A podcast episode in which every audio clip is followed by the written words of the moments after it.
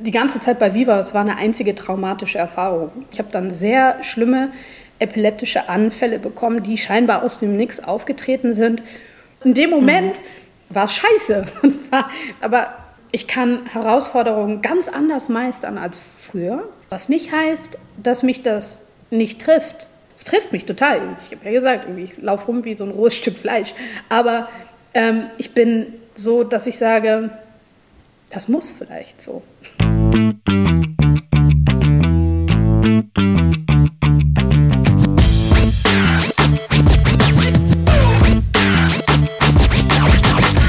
Wir sind auch schon, ja. ich bin total fasziniert, wir sind schon mittendrin im Thema. Wir hatten gar nicht die Chance, nochmal richtig Hallo zu sagen an unsere Hörer und so. Das machen wir nochmal ganz kurz. Also wir haben hier einen Gast in der Sendung, Milka.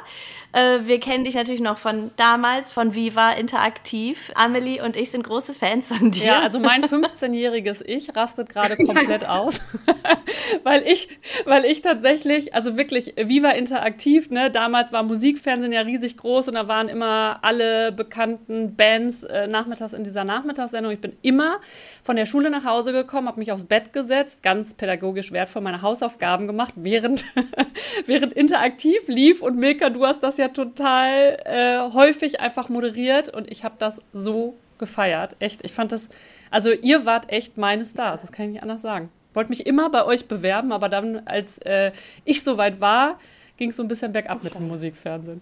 Ja, das ist so geil, weil mir geht's genauso. Ich habe auch jedes Mal, wenn ich von der Schule nach Hause kam, das erste war wirklich so, das war bei mir auf Nummer sieben, Viva, interaktiv und habe auch währenddessen Hausaufgaben gemacht.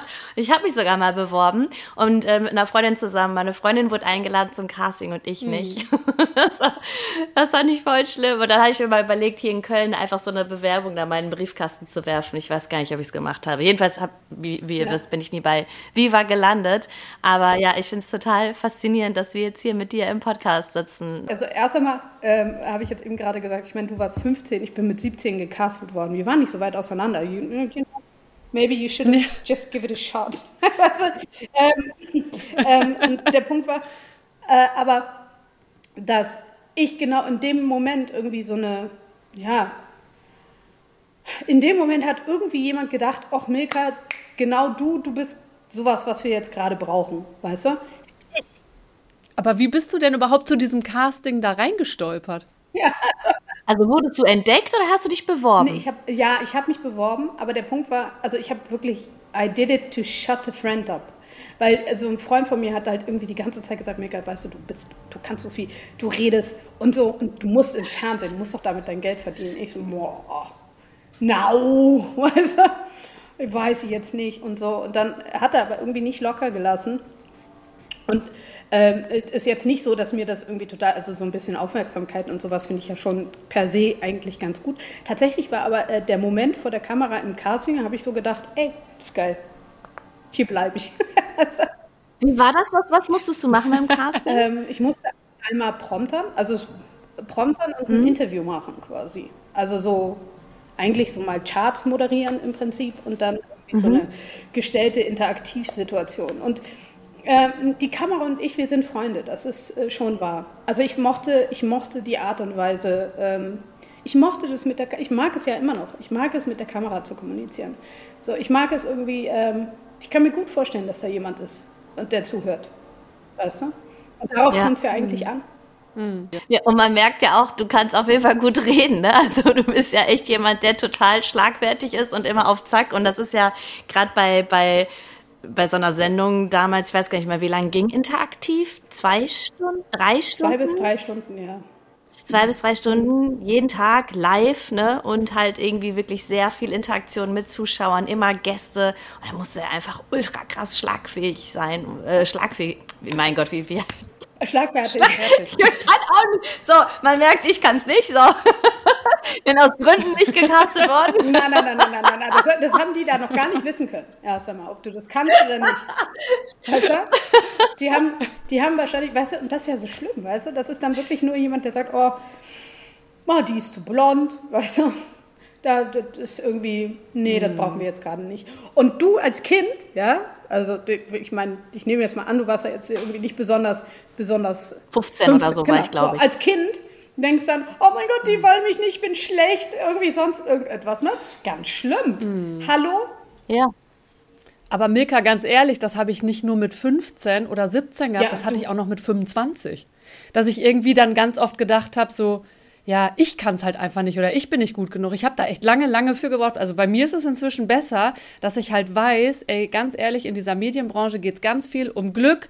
Du musst gerade der gefragte Typ sein, ne? Und da geht es wirklich oft auch um so, also total bescheuert, so Oberflächlichkeiten. Bist du blond, bist du dunkelhaarig, ne? Also was ist gerade irgendwie gefragt? Und inzwischen kann ich das tatsächlich echt ein bisschen besser, dass ich so denke, ey, abgesehen davon definiert es nicht den Wert von mir als Mensch ob ich mhm. jetzt die Sendung moderiere oder die. Und dann, glaube ich, ist auch nochmal die Frage, was will ich ja. eigentlich? So, wo, wie ah. will ich meinen Stempel mhm. in, in, die, also in der Welt setzen? So, ne? Und diesen, diese Entschlossenheit. Und wenn das so ist wie, also wenn du jetzt quasi sagst, hey, ich bin Moderatorin, Punkt. So, ich muss ins Fernsehen, die Leute müssen mich sehen, sonst entgeht denen echt was. dann ähm, bewirbst du dich halt nicht nur einmal sondern auch zweimal oder dreimal oder viermal. Und ich kann euch nicht mhm. sagen, wie viele Leute das gemacht haben. Und irgendwann waren sie halt da, weißt du? Auch weil irgendwie, irgendwann mhm. konnte man sich dem nicht mehr entziehen. Und ich glaube, das ist auch, das ist das Ding. Ich glaube, ganz viele Leute, ähm, die lassen sich dann so beeinflussen durch die Meinung anderer. So, und das ist wirklich ja. nur so eine, das ist so, ja. so, so, so, so eine Instant ja, also ein Blickwinkel, nur eine kleine, und das ist aber nicht, da geht es nicht darum, was ich will. Und ich glaube, dass dieser Wille, ne, also diesen, den wir in uns tragen, diese Aufgabe auch, ne, also die meisten, also wenn, ich glaube, Wille ist schon fast zu klein, so, ne, aber wenn, wenn man ja. so, eine, so eine Aufgabe für sich und sein Leben hat, so, ne, eine Mission, und diese Mission, wenn die groß genug ist, ja, you can go anywhere, sogar zu Viva. Und mein Chef bei 1 mhm. Live, also ich war früher lange bei 1 Live, bei dem Radiosender, und äh, mein Chef damals hat gesagt, er findet sogar cool, wenn sich die Leute zwei oder dreimal bewerben, mhm. weil er dann mhm. merkt, dass die wirklich wollen. Und ich kenne mehrere Beispiele, wo die Leute wirklich zwei oder drei Versuche gemacht haben, sind die ersten Male abgelehnt worden. Und das sind hinterher richtig geile Leute gewesen. Ne? Also die richtig cool on air performt haben. Äh, deswegen, also da echt immer dranbleiben. Ne? Also ja, das auch, wenn ich gefragt werde, ey Laura, wie wird man Moderatorin, sage ich auch immer das. Lass dich nicht davon unterkriegen, weil, ne, wie gesagt, ich habe mich ja auch bei Viva beworben, wurde nicht genommen und trotzdem bin ich ja jetzt äh, mhm. bei der Sendung, die ich immer moderieren wollte, ne? Also das ist halt einfach äh, ein schwerer Weg, das ist oder? Man ja schon.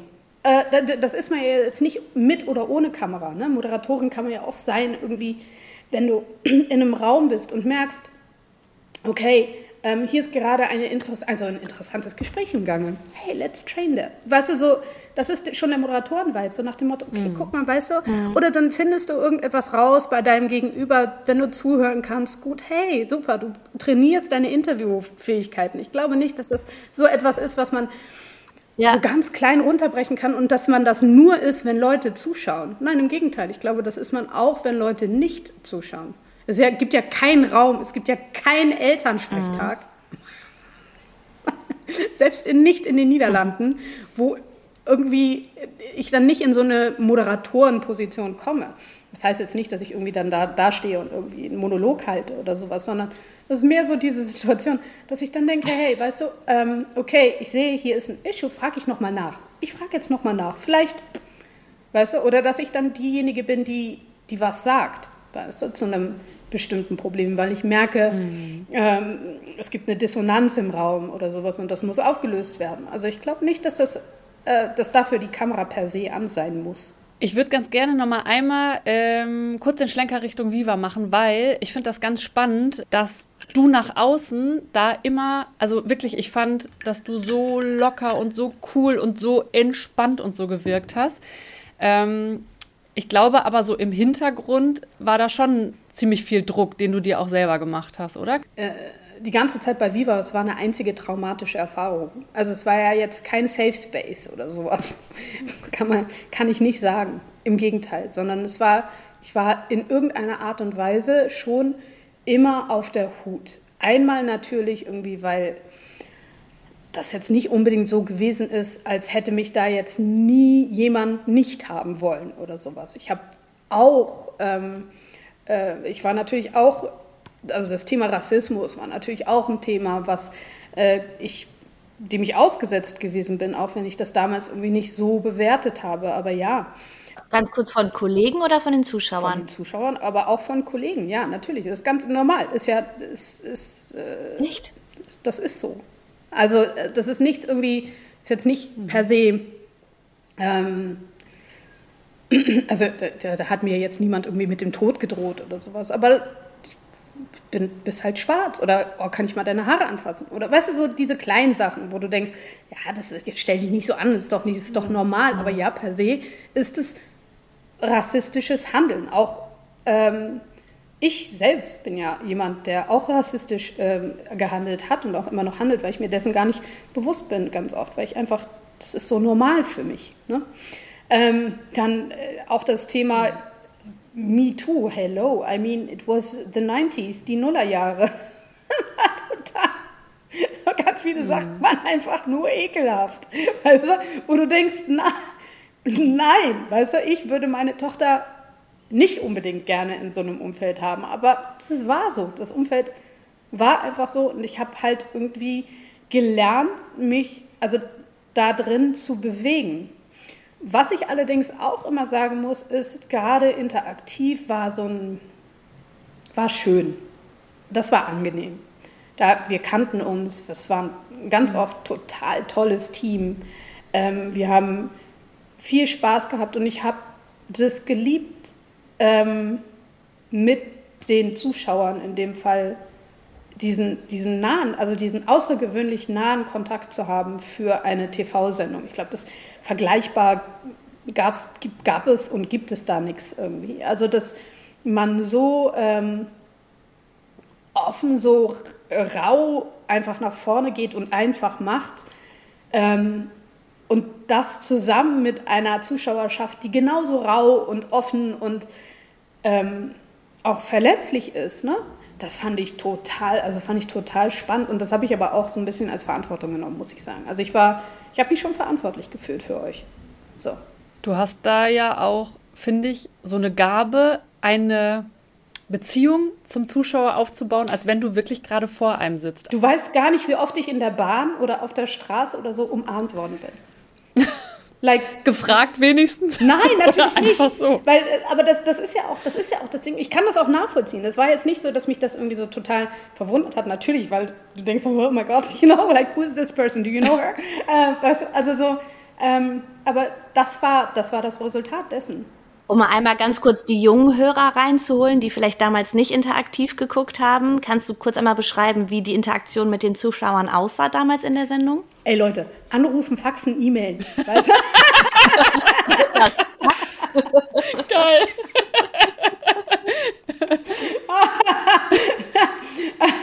Nein, du musst dir vorstellen, du hast ja so eine Live-Sendung, also wie so ein Instagram-Live oder sonst irgendetwas, so eine Live-Sendung. Das läuft einfach da die Kamera. Zwischendrin gab es immer Musik und Clips und sowas. vor allen Dingen dann, wenn die Moderatoren und Moderatorinnen nicht mehr weiter wussten. alles war laut, bunt und schrill. Es gab keine Pastelltöne, im Gegenteil. Ähm, und ja, und wir sind dazwischen drin irgendwie unter lauter Musik, Gesang und sonst irgendetwas mit Stars und ohne andere Stars irgendwie quasi reingegangen und haben Rambazamba gemacht. Und irgendwie so Leute wie Britney Spears sind in der Sendung aus, aufgetreten, weiß ich. Äh, In Sync, ähm, Christina Aguilera, ja, Missy Elliott. Take äh, That, das war doch ein Riesendrama, als sie sich aufgelöst haben. Oh mein Gott, ja genau. Und das war, das war nämlich auch das Ding, interaktiv war natürlich auch, also das, was jetzt irgendwie so YouTube oder einzelne ähm, TikTok-Plattformen sind oder sowas, das war das erste Sprachrohr für Jugendliche nach draußen. Das heißt, wann immer irgendetwas passiert ist, ne, also was Jugendliche in irgendeiner Art und Weise bewegt hat, ähm, ging das über diese Sendung interaktiv nach draußen. Das heißt, Take That haben sich aufgelöst. Alle, ey, I don't know, wie viele Tode Leute gestorben sind auf, auf dem Campus dieses, also, in den, also vor den Räumen von Interaktiv quasi, ne? weißt du, so, mhm. dann hat man da gecampt, wenn irgendjemand gekommen ist oder hat da irgendwie äh, Leserbriefe hingeschrieben, E-Mails natürlich und hat alles auch mit uns zusammen quasi verarbeitet. Und das gilt für eine Auflösung von Take That genauso wie zum Beispiel auch für den 11. September 2001, wo wir auch dann auch eine Sondersendung gemacht haben. Zu den Terroranschlägen. Oder, mhm. Genau, zu den Terroranschlägen. Ähm, und das war interessant, äh, im Nachhinein betrachtet natürlich, weil das auch das erste Mal gewesen ist, weil, ähm, wo Jugendliche politisch geworden sind. Ähm, eigentlich ist interaktiv, also Viva überhaupt ist auch rausgegangen und angetreten mit Wir sind nicht politisch. Also, ne, weil hm. einfach Jugendliche nicht politisch waren. So. Dann haben die aber sehr schnell gemerkt, dass das gar nicht gestimmt hat. Also diese jungen Menschen, die hatten sehr wohl eine politische Meinung, die natürlich vielleicht ein bisschen anders ausgeprägt ist, äh, wobei auch das oft unterschätzt worden ist, ähm, als die äh, äh, älterer Leute, aber die war trotzdem da und die musste man hören und dann wurden auch Wahlsendungen gemacht und so weiter. Schließlich, und ich glaube, das war so der Übergang in, also der Predecessor von Fridays for Future und so. Mhm. Aber man merkt ja jetzt auch schon, dass da ganz viel einfach nicht planbar war. Ne? Viele krasse, große Weltstars. Die Zuschauer können anrufen, Fragen stellen. Du, da ist doch ganz vieles einfach, was du, wo du dich nicht drauf vorbereiten konntest. Oder wie viel Aufregung war da in dir drin während so einer Live-Sendung? Also ich wäre mit 17 völlig überfordert gewesen, glaube ich. Ey, ich finde es super krass. Ich sag ja auch, also es war total, also war super, super krass. Aber der Punkt ist, ähm, erstens, man gewöhnt sich an alles. Man muss es nur dürfen. So. Und das war so toll an diesem Format und das war auch so toll an diesem Sender. Das war wirklich ein Sender, wo du Fehler machen durftest. Mhm. Ne? Mhm. Also die haben gesagt, also die haben dir nicht viel Anleitung gegeben, sondern es war mehr so, you know, whatever happens, happens, go. und dann bist du rausgegangen und hast gemacht und dadurch hat es ja auch gelebt. Ne? Also ganz viele ja. junge Leute haben das ja geguckt, irgendwie, um zu sehen, wie wir scheitern. Ja? Und das sind auch so die Sachen irgendwie gewesen, die ganz wichtig. Ich habe letztens mit der Kamera, äh, Quatsch, mit der Maskenbildnerin gesprochen und die meinte so, weißt du was, Milka, ich musste letztens gerade wieder äh, ähm, an dich denken. Ich habe da irgendwie was für den Hertha BSC gemacht und ich musste so an dich denken. Ich weiß noch, weißt du noch, die Geschichte mit Bertha HSC? Ich so, nicht dein Ernst. Oh. Was so, war da? Das war ein Mega-Fail.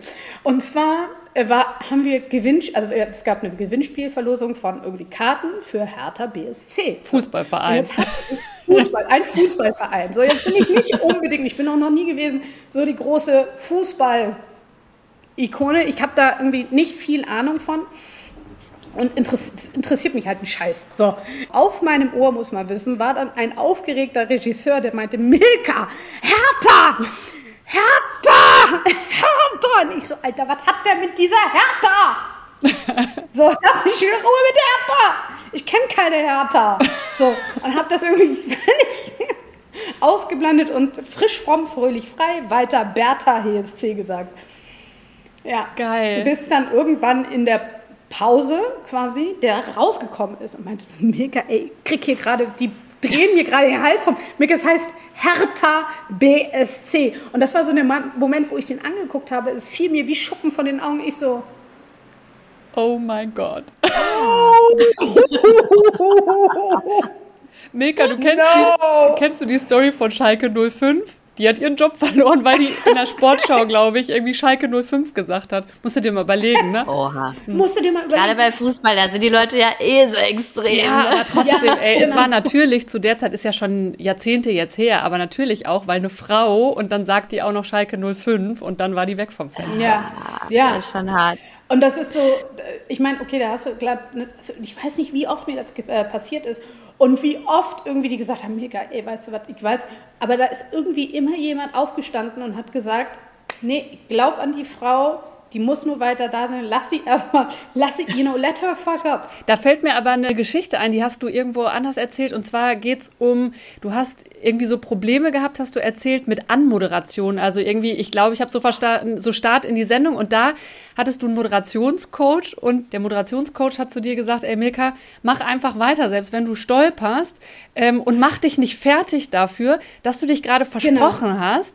Ähm, genau. Und da hast du gesagt, das kann man ja mega gut aufs Leben übertragen, weil wir sind oft halt auch noch dann so, weißt du, wir machen Fehler und anstatt dann nett mit uns zu sein, machen wir uns zusätzlich noch fertig und dann fühlt sich ja keiner gut. Also weder du selbst, ne, machst mhm. dann danach einen besseren Job, noch ähm, ist das für den Zuschauer cool, weil irgendwie überträgt sich das ja so ein bisschen, wenn man merkt, so, boah, die ärgert sich jetzt die ganze Zeit und ey, ich weiß genau, wovon du sprichst. Ich versuche mich da echt zu disziplinieren, mich nicht zu ärgern, wenn was schiefgelaufen ist in der Live-Sendung. Ja, genau, so be it. Also wirklich, wenn du diesen Fehler gemacht hast, dann einfach noch einmal neu anzusetzen oder eben zu sagen, weißt du was, du machst die Moderation erstmal einfach zu Ende und dann machst du sie noch einmal ganz neu, aber ohne diese Zäsur von, oh Scheiße, oder, mm, mhm. warum muss das, weißt du, dieses sich darüber ärgern, dass etwas schiefgegangen ist. Ich glaube, das ist, also mittlerweile bin ich wirklich totaler Freund, ich bin totaler Freund von Fehlern. Ich liebe das auch mhm. irgendwie, ja. wenn Fehler auf der Bühne oder so, so unerwartete Sachen. Das muss.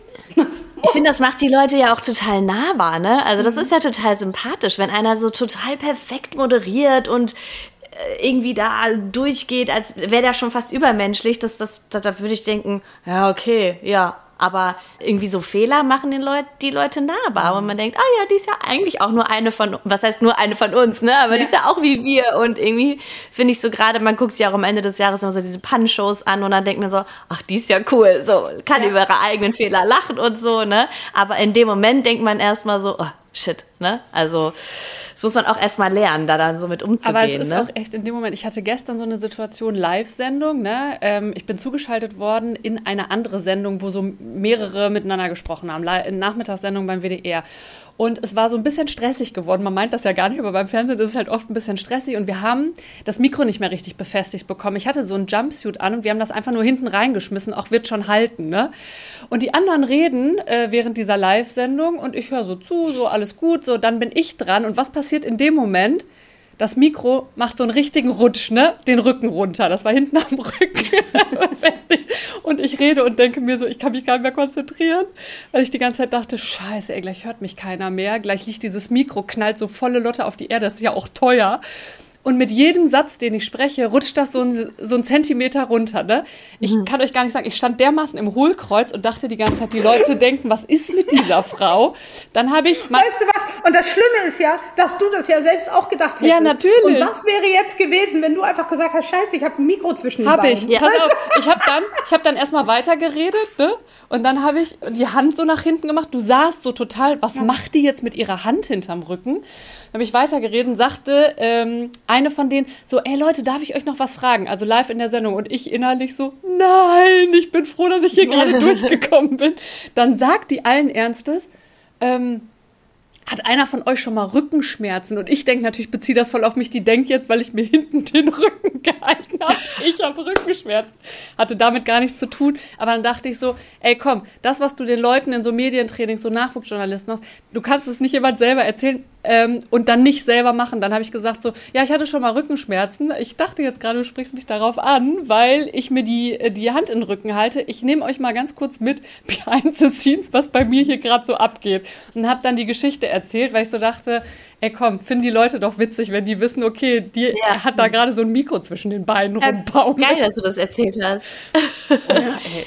Da erlebt man manchmal Sachen. Aber immer gut, das dann auch so anzusprechen, ja. ne? Wie sagst du immer, state the obvious promptly, ja, ne? Genau.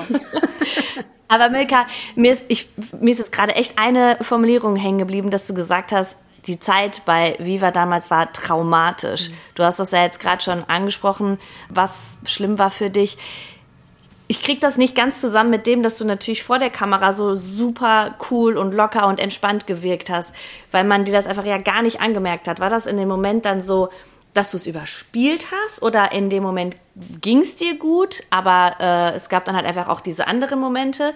Wie, wie war das genau für dich? Ich glaube, das hat zwei Aspekte.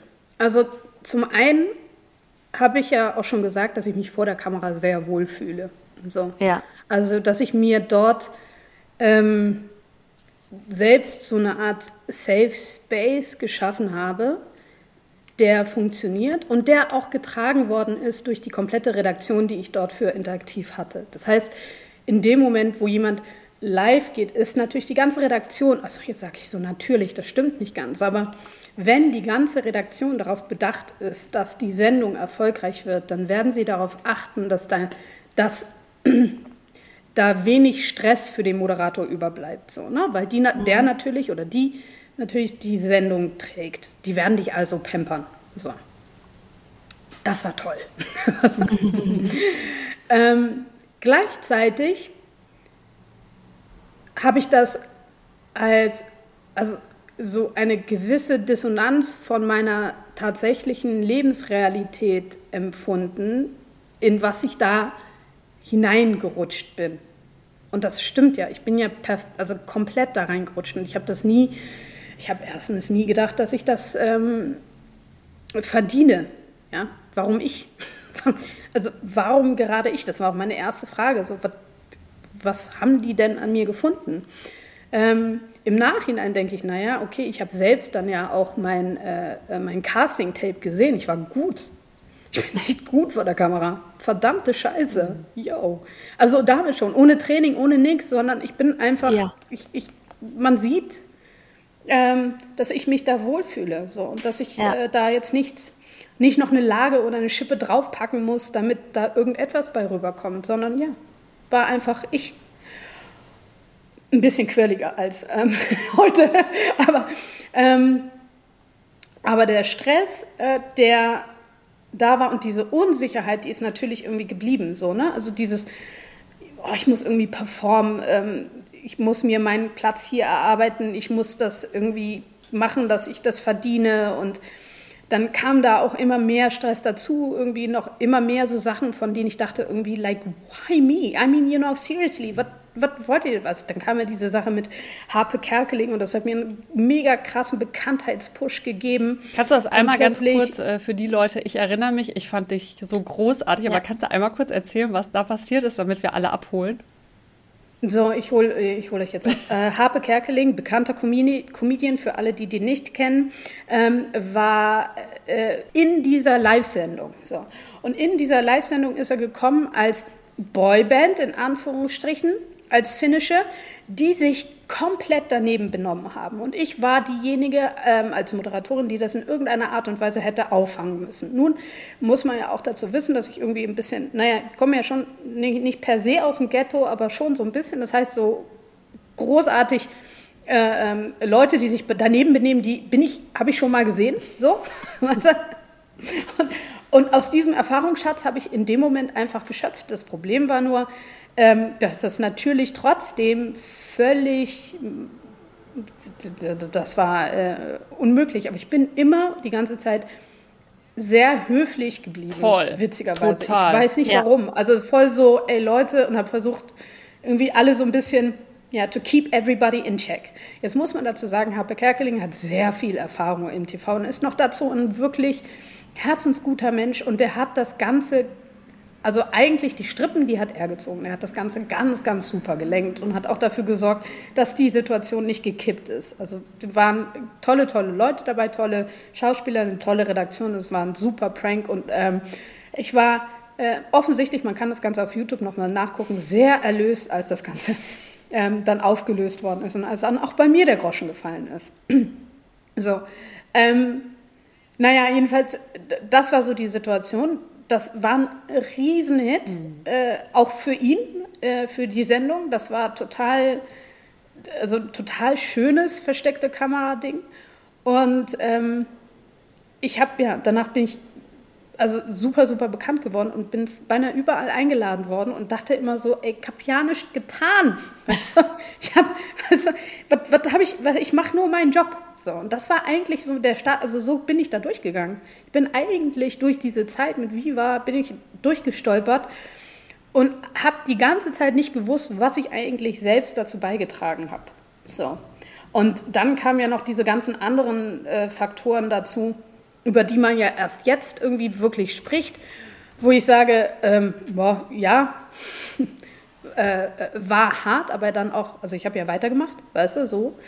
Ähm, aber trotzdem war für mich sehr klar, dass ich irgendwann mir die Zeit nehmen musste, mal ordentlich darüber nachzudenken irgendwie und zu gucken, ey, warum geht es mir eigentlich nie so gut? Mhm. Ne? Also ich, ich kann meinen Job schon machen, es hätte auch weiter, es wäre auch weiter gegangen so, aber ähm, ich habe am Ende äh, ganz viel von meiner Authentizität irgendwie verloren und habe gemerkt, wie leer ich bin und was, wie wie sehr ich eine Pause brauchte. Was meinst du denn so. genau mit diesen Faktoren, über die man nicht spring, äh, spricht, dass du, ähm, da, das hat man ja auch später erst erfahren, dass du ähm, eine Depression hattest und epileptische Anfälle oder was genau meinst du damit?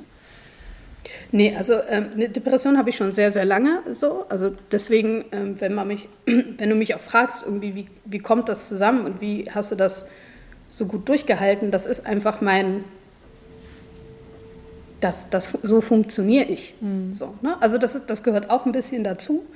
Ähm, aber irgendwann schlägt das Ganze natürlich um. Und dann habe ich äh, nach Viva erst äh, ganz krasse Zeichen von meinem Körper bekommen, dass das jetzt genug ist. Mhm. Ne? Also, dass das nicht mehr soll. Und ich habe dann sehr schlimme epileptische Anfälle bekommen, die scheinbar aus dem Nix aufgetreten sind. Ähm, und äh, also es war wirklich immer wieder so, wenn ich dachte, okay, you know, now I can get back up, jetzt kann ich wieder durchstarten, dann kam der nächste und der nächste und der nächste. Ähm, dazu muss man sagen, dass ich tagsüber nicht, also ich kriege keine Anfälle so, sondern das ist wirklich, die sind alle schlafbezogen, ich, also wirklich nur, wenn ich schlafe, aber ich bin halt den Tag danach so fertig, dass da eigentlich nichts mehr geht. Mhm. Ähm, und da muss ich erstmal damit arbeiten und mit meiner Depression und mit dem ganzen anderen Scheiß, der äh, dadurch dann auch nach oben gewaschen ist. Und ich bin im Nachhinein bin ich sehr froh, irgendwie, dass das so gewesen ist. Aber das war eine sehr harte Zeit von sicher 2004 bis 2008 äh, slash 2010 so, ähm, wo ich erstmal meine Hausaufgaben machen musste. Mhm. Hast du deswegen bei Viva aufgehört? Du hast ja selber entschieden, dann aufzuhören, ne? Äh, ja, ich habe irgendwie noch so ein bisschen gedacht, vielleicht geht es anderswo besser, aber man nimmt seinen Rucksack ja überall hin mit.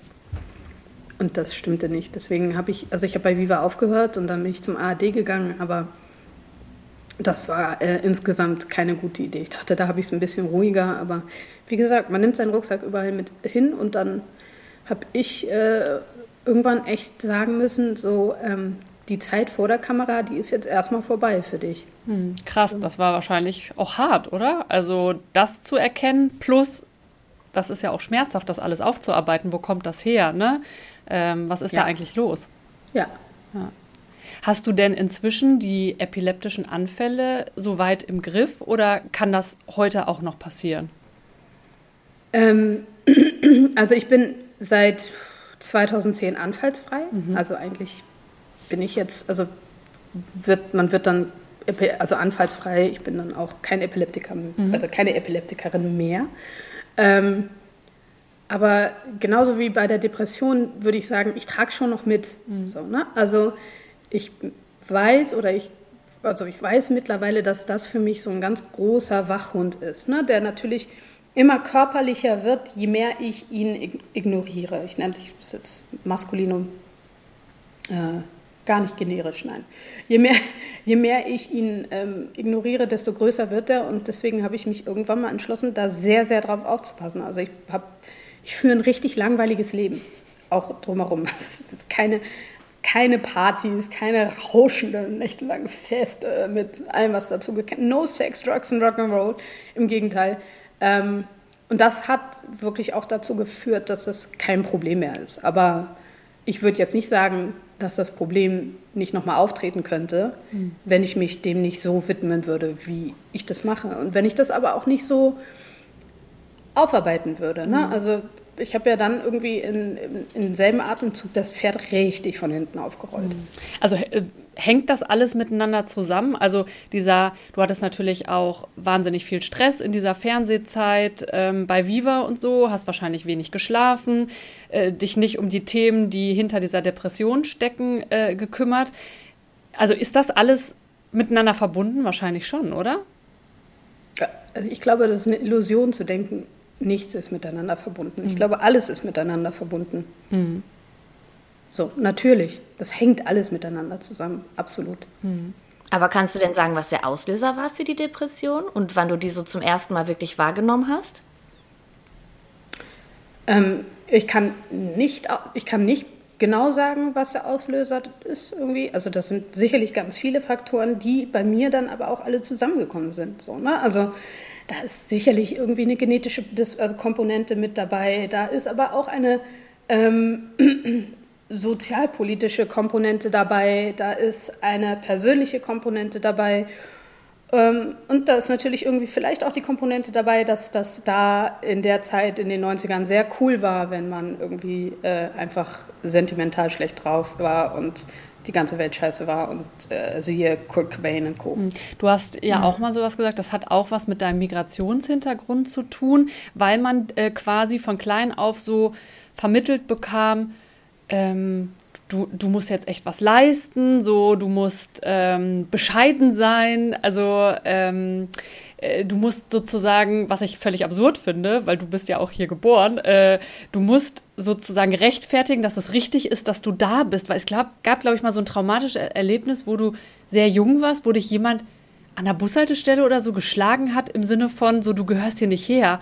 Also, boah, da gefriert einem ja das Blut in den Adern. Also, das ist ja, heftig einfach. Also würdest du sagen, das ist, war, ein, war schon ein entscheidender Punkt sozusagen für die Depression? Ganz sicher sogar. Mhm. Das ist ja irgendwie, das ist ja ein Ereignis, das gönnt man ja niemandem. Nee. Ne? Also das ja. ist ja, stell dir vor, deine Tochter steht Völlig dann krass. da und ist acht ja. oder so. Ähm, und das erstmal einzuordnen, das muss man erstmal schaffen und gleichzeitig muss man ja sagen, ähm, muss man ja auch sagen, wie oft ich dieses Stell dich nicht so an mhm. gehört habe in meinem Leben. So. Mhm. Also sowohl von meiner Familie als auch von völlig anderen Leuten. So nach dem Motto, ja, das ist halt so. Weißt du, wenn man so aussieht wie du, dann, you know, friss oder stirb. Wow, ey, was so, für eine Aussage, das also, ist halt so. Das ist halt so, ja, genau, das ist halt so. Weißt du, die Leute, die sind halt irgendwie ein bisschen doof. Ich so, äh, warte mal, aber, like, you know, doesn't change anything for me. Damit gibt man dem Ganzen weißt du? ja gar keinen Raum, eine Berechtigung da zu sein, darüber traurig oder entsetzt oder wütend zu sein. Ja, stell dir vor, wenn alle Leute wütend werden würden, mhm. die ein Recht darauf hätten, wütend zu sein. Mhm. So, das wäre, also, you know, ähm, der Punkt ist, es macht, äh, ich meine, äh, es macht es leichter, ja, für alle, die darum, also für meine Lehrerinnen, für äh, also jemand, wie, der so aussieht wie ihr, ja. Mhm. Also das macht, das macht es leichter für euch, irgendwie das zu ertragen. Mhm. So auch. Dass das einfach passiert. Und dass man das verändern muss, grundlegend, aber man eigentlich selbst auch gar nicht weiß, wo man da anpacken soll. So. Und ähm, das ist, finde ich, etwas, also das, gleichzeitig hat es mich dann aber auch in dem Fall, und ich bleibe einfach bei mir, weil ich bin wirklich, bin keine riesige Diversity-Spokesperson, Rassismus und so weiter und so fort. Ich kenne mich damit auch nicht so aus, aber ich weiß einfach, was es mit mir gemacht hat. Das hat einfach dazu geführt, dass ähm, ein großer Teil meiner Alarmsensoren einfach ausgegangen ist. Ne? Also dieses, die Leute gucken einen an und du merkst es gar nicht mehr. Hey, weißt du, das ist nicht normal, dass die Leute einen angucken länger als, weißt du?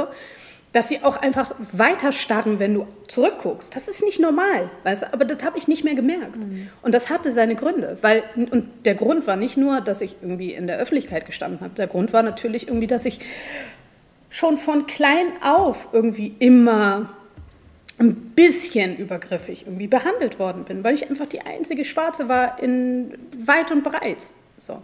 Und ähm, das ist natürlich, das ist nicht richtig. Aber das haben alle so gemacht. Das war so. Das war total normal.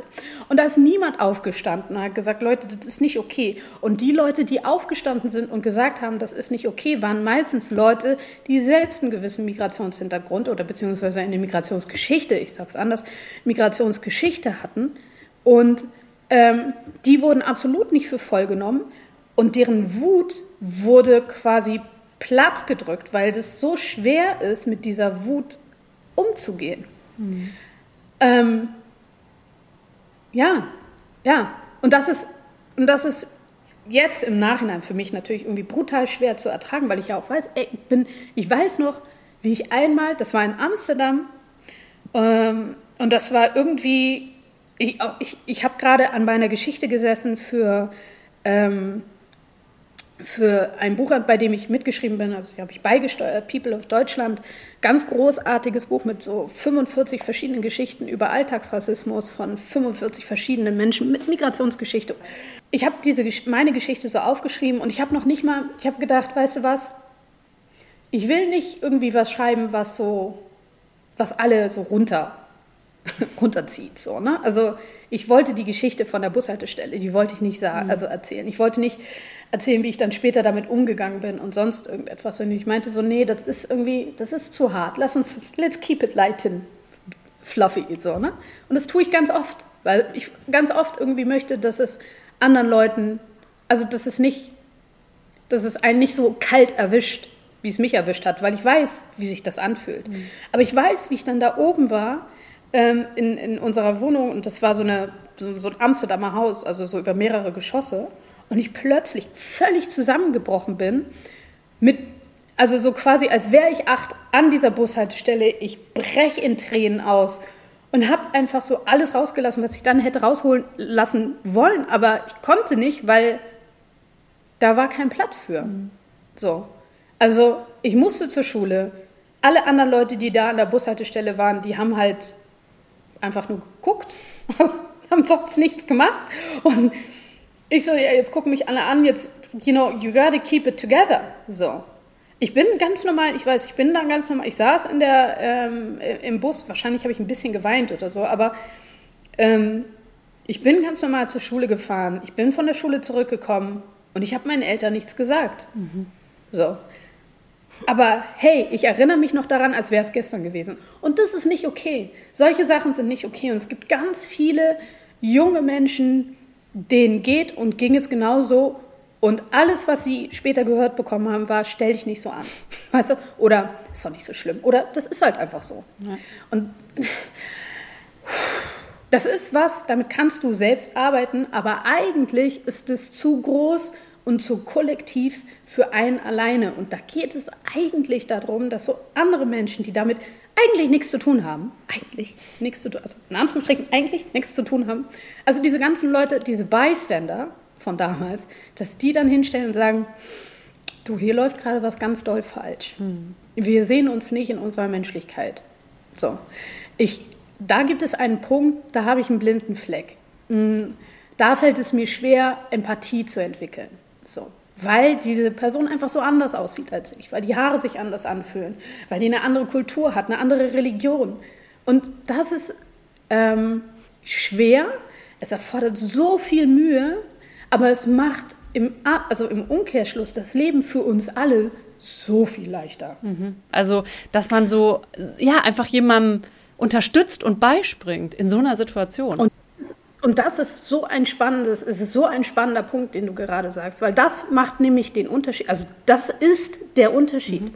Das hat man nämlich äh, früher an Auschwitz-Überlebenden äh, äh, gesehen. Ne? Also da wurde, da wurde überlegt, was war denn eigentlich der Unterschied, die, der gesagt hat, der besagt hat, ob diese Überlebenden das quasi später, naja, schadenfrei oder relativ ja, ich weiß gar nicht, das ist nicht das richtige Wort, aber you, you know, you get the picture. Also ob die das relativ gesund durch den Rest ihres Lebens haben äh, schaffen können oder eben nicht. Mhm. Und der Unterschied war, hat mir eine äh, befreundete Psychologin dann erzählt, der Unterschied war, ob es jemanden gegeben hat, der ihnen geglaubt hat. Mhm. Mhm. Das ist es. Mhm. Weißt du? du brauchst nur eine Person in deinem Leben, die dir glaubt. Ja. Und die einfach sagt, ey, das, was du erlebt hast, also da geht es nicht darum, ob das jetzt so wahr war oder so, sondern das Erleben der Person einfach so zu spiegeln und zu sagen, du, ich, ich glaube dir. Mhm. So. Ich glaube deiner Erzählung und ich verstehe ähm, oder, oder ich glaube dir, dass es dir wehtut. Mhm. Punkt. That's it. Ja. Und mehr brauchst du nicht. Du brauchst nicht jemanden, der das verändert. Du brauchst nicht jemanden, der äh, dir den Schmerz wegnimmt. Du brauchst nicht jemanden, der das glatt bügelt oder sonst irgendetwas. Du musst nichts regeln als Person, die daneben ist. Du musst einfach nur sagen, mhm. I hear you. Mhm. So. Und ich höre dir zu und ich bleibe hier, egal was ist. Ey, und ganz ehrlich, damit könnte man sehr, sehr viele Probleme in unserer Gesellschaft, äh, glaube ich, in den Griff bekommen. Ne? Einfach durch dieses Empathie, ich versetze mich in den anderen rein. Welche Lebensrealität hat der eigentlich oder die gerade? Mhm. Also. Du hast ja auch total viel aufgearbeitet ne, in den letzten Jahren. Wie geht's dir denn heute? Ach du, ich laufe immer so ein bisschen rum wie so ein rohes Stück Fleisch, aber ich fühle mich ganz wohl damit.